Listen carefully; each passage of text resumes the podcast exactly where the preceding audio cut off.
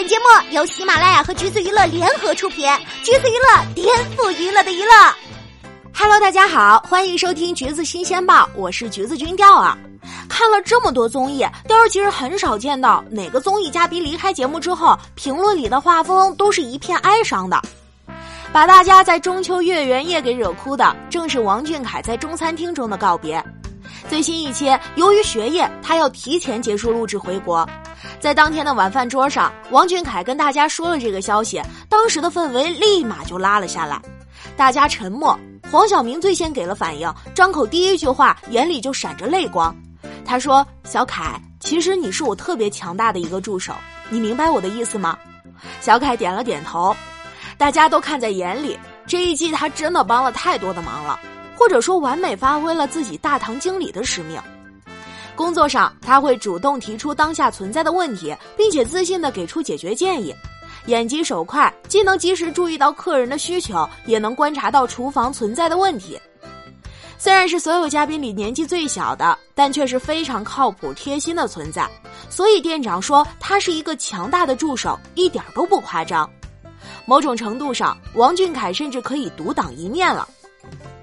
告别真的是很让人难受，即使大家之前没有看过这个节目，前天晚上的离别片段，相信也没有人敢看第二遍。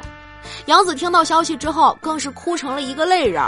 她和王俊凯是老搭档、老朋友了，高能少年团的时候还组了一个梳头姐弟组合。因为是这群人里年龄最接近、最有共同话题的，店长也经常安排他俩一起行动。姐弟俩这一季更是贡献了不少的笑点。前一秒还在被他俩模仿明学逗笑，后一秒看到小凯如此体谅姐姐，雕儿又没有出息的抹泪了。他说：“尽管我每天早上起来真的很累，但是我每天跟姐姐一块出去的时候，去陪她一块买东西，我也会尽量保持一个比较积极的状态。至少我这样一个老员工，能让他做这件事情变得很快乐，跟大家一起变得很开心。这到底是一个什么神仙弟弟啊？”记得刚宣布两个人上节目的时候，很多看热闹不嫌事儿大的网友还调侃说节目组会不会给他俩组个 CP，甚至在弟弟帮姐姐背包的路透出来之后，都说俩人有情况。可是如今节目播到了中程，雕儿愿意相信小凯下意识的举动完全符合他一贯的绅士作风。秦海璐也在当天的饭桌上眼角含泪，他说跟小凯离别完全追不上对小凯认识的喜悦。这句评价从娱乐圈前辈艺人的嘴里说出来，分量真的是很重了。从之前的节目里也能看得出来，秦海璐是个说话方式、情绪表达都很直接的人。他对小凯的关心爱护也很直接。早餐看到孩子们没吃什么肉，就立马打电话嘱咐店长多买些肉回来。小凯吃重庆小面就挑那个肉渣吃，看得我心里直发酸。人与人之间感情都是相互的。秦海璐照顾小凯，除了因为年纪上是长辈，更多的还是因为他从这个孩子身上感受到了关爱。在前不久的采访里，秦海璐讲了这样一个细节：他说，小凯看到自己做饭时出了很多汗，没有直接伸手过来擦汗，而是请杨子帮忙，因为他毕竟是个男生，可能觉得直接擦汗有那么一点不方便，然后他会告诉小紫让他过来帮忙。这也真的是太细心了，包括后面给秦海璐送冰奶茶，也会让人觉得特别贴心。有了这些日常相处的细节做铺垫，就完全不会觉得小凯的那些彩虹屁是在敷衍了。没错，就是那句出了圈的神仙发言。秦海璐问小凯：“你觉得姐姐化妆好看还是不化妆好看？”小凯回答：“姐姐不化妆是天生丽质，化了妆是神仙下凡。”秦海璐直接高兴的蹦了起来。所以啊，钓儿建议只会说化不化妆都好看的朋友拿小本本记下来，这是相关问题的最赞答案了，没有之一。所以现在应该没有人问为啥秦海璐这么喜欢王俊凯了吧？以上可都是原因。到了离别之前，秦海璐都觉得自己没有照顾好小凯，但是得到的又是一句安慰。小凯说：“照顾我们并不是你的义务。”这世界上太多人都觉得别人的付出是理所当然的。所以，能遇到一个共情能力特别强的人，真的是要好好珍惜，保护好自己。秦海璐最后的这句告别语，也是对这个未来演艺界新星的期望和忠告吧。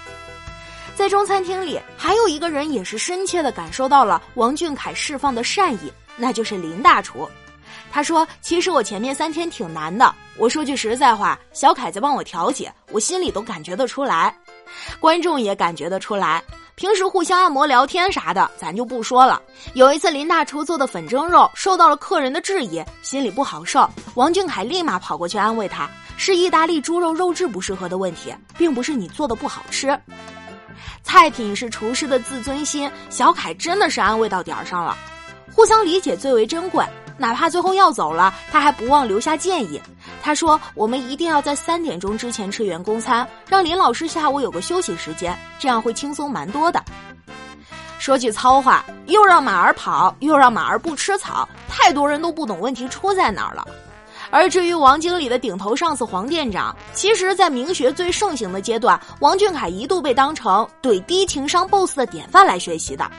黄晓明说：“我建议明天可以做粽子。”小凯说：“明天不营业的。”黄晓明说：“我个人建议我们九点半出发。”王俊凯说：“他们这边的生鲜都是早上的时候就会被卖完，八点或者九点。”这段对话真的是惊到我了，原来他真的是有提前了解当地市场的营业时间的。所以大家觉得，在众人敢怒不敢言的时候，有这么一个耿直的小朋友说说实话也是挺好的。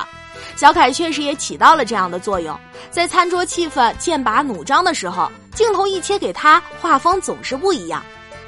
其实对于王俊凯来说，他也不是有意要反驳店长的指令，只是有的时候会耿直的说出自己的心里话而已，是个优点。但是被上升到情商课去分析总结，似乎就有点夸张了。小凯对店长其实和其他人一样，会怕会吐槽，但也理解他的工作。跟上一季相比，王俊凯在《中餐厅三》的存在感明显高了很多。但实际上，如果再去看去年的节目，他同样有很多暖心的瞬间。试吃赵薇做的菜，小凯的评价是：我觉得定价可以再贵一点，这是在夸他做的好吃。赵薇听到后开心的不得了。舒淇做的卤鸡腿销量不太好，她正在一旁担心。小凯来了一句：“我喜欢吃。”得到自己人的鼓励，明显比卖出一千份还开心。有一期杨子姗是飞行嘉宾，他一来就开始洗碗。休息闲聊的时候，小凯先是感叹主厨好辛苦，后来立马又接了一句洗碗更累。即便之前没有合作过，杨子姗应该也记住了这个暖心的弟弟吧。我们感叹王俊凯小小年纪的高情商，实际上却忘了他已经是一个出道六年的二十岁老艺人了。在组合里做队长的经验，也让他比同龄人成长的更迅速一点。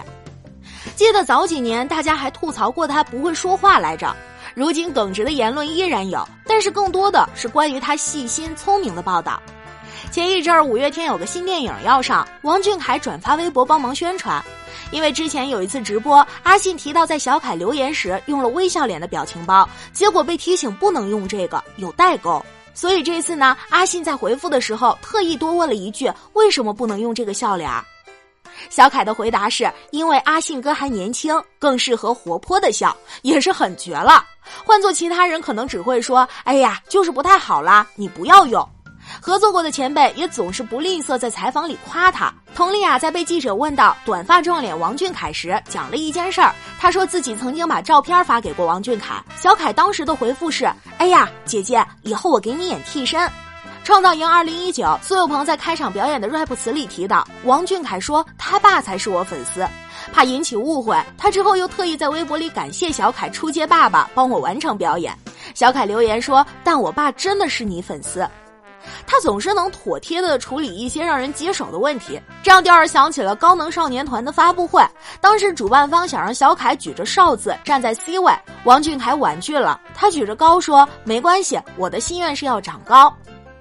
以王俊凯的人气和年纪，和同龄女生合作，难免会容易引起一些流言蜚语。但目前来看，他还没有这方面的困扰。想起文琪在采访中聊到和这位大哥哥的互动，记者问小凯有教你“瓜娃子”之类的重庆方言吗？文琪说：“我有听他说过，但他不肯教我。他说小孩子要好好学，不可以学坏。细节见人品，真的是很得体了。”粉丝说王俊凯细心重感情，之前我会觉得是有滤镜加持，但最近钓儿真的是有所体会。前几天呢是杨幂的生日，作为圈内有名迷弟的他，照旧是发了生日祝福。然后就有人发现，他从二零一五年开始，每年都会在微博上祝蜜姐生日快乐，而且一年比一年多一个生日蛋糕的表情。这种小巧思实在是太圈好感了，有这么忠诚且长情的小粉丝，真羡慕他蜜姐了。人无完人，大家眼中看着长大的三小只，也要慢慢开始接受圈内种种利益、诱惑，甚至阴暗面的考验。说句悲观消极的话，没有人能保证今天对一个人的夸奖，日后会不会成为他打脸的素材。不夸张地说，这世上等着看笑话、试图抓住某些把柄幸灾乐祸的人并不少。这也是秦海璐最后会嘱咐王俊凯保护好自己的原因吧。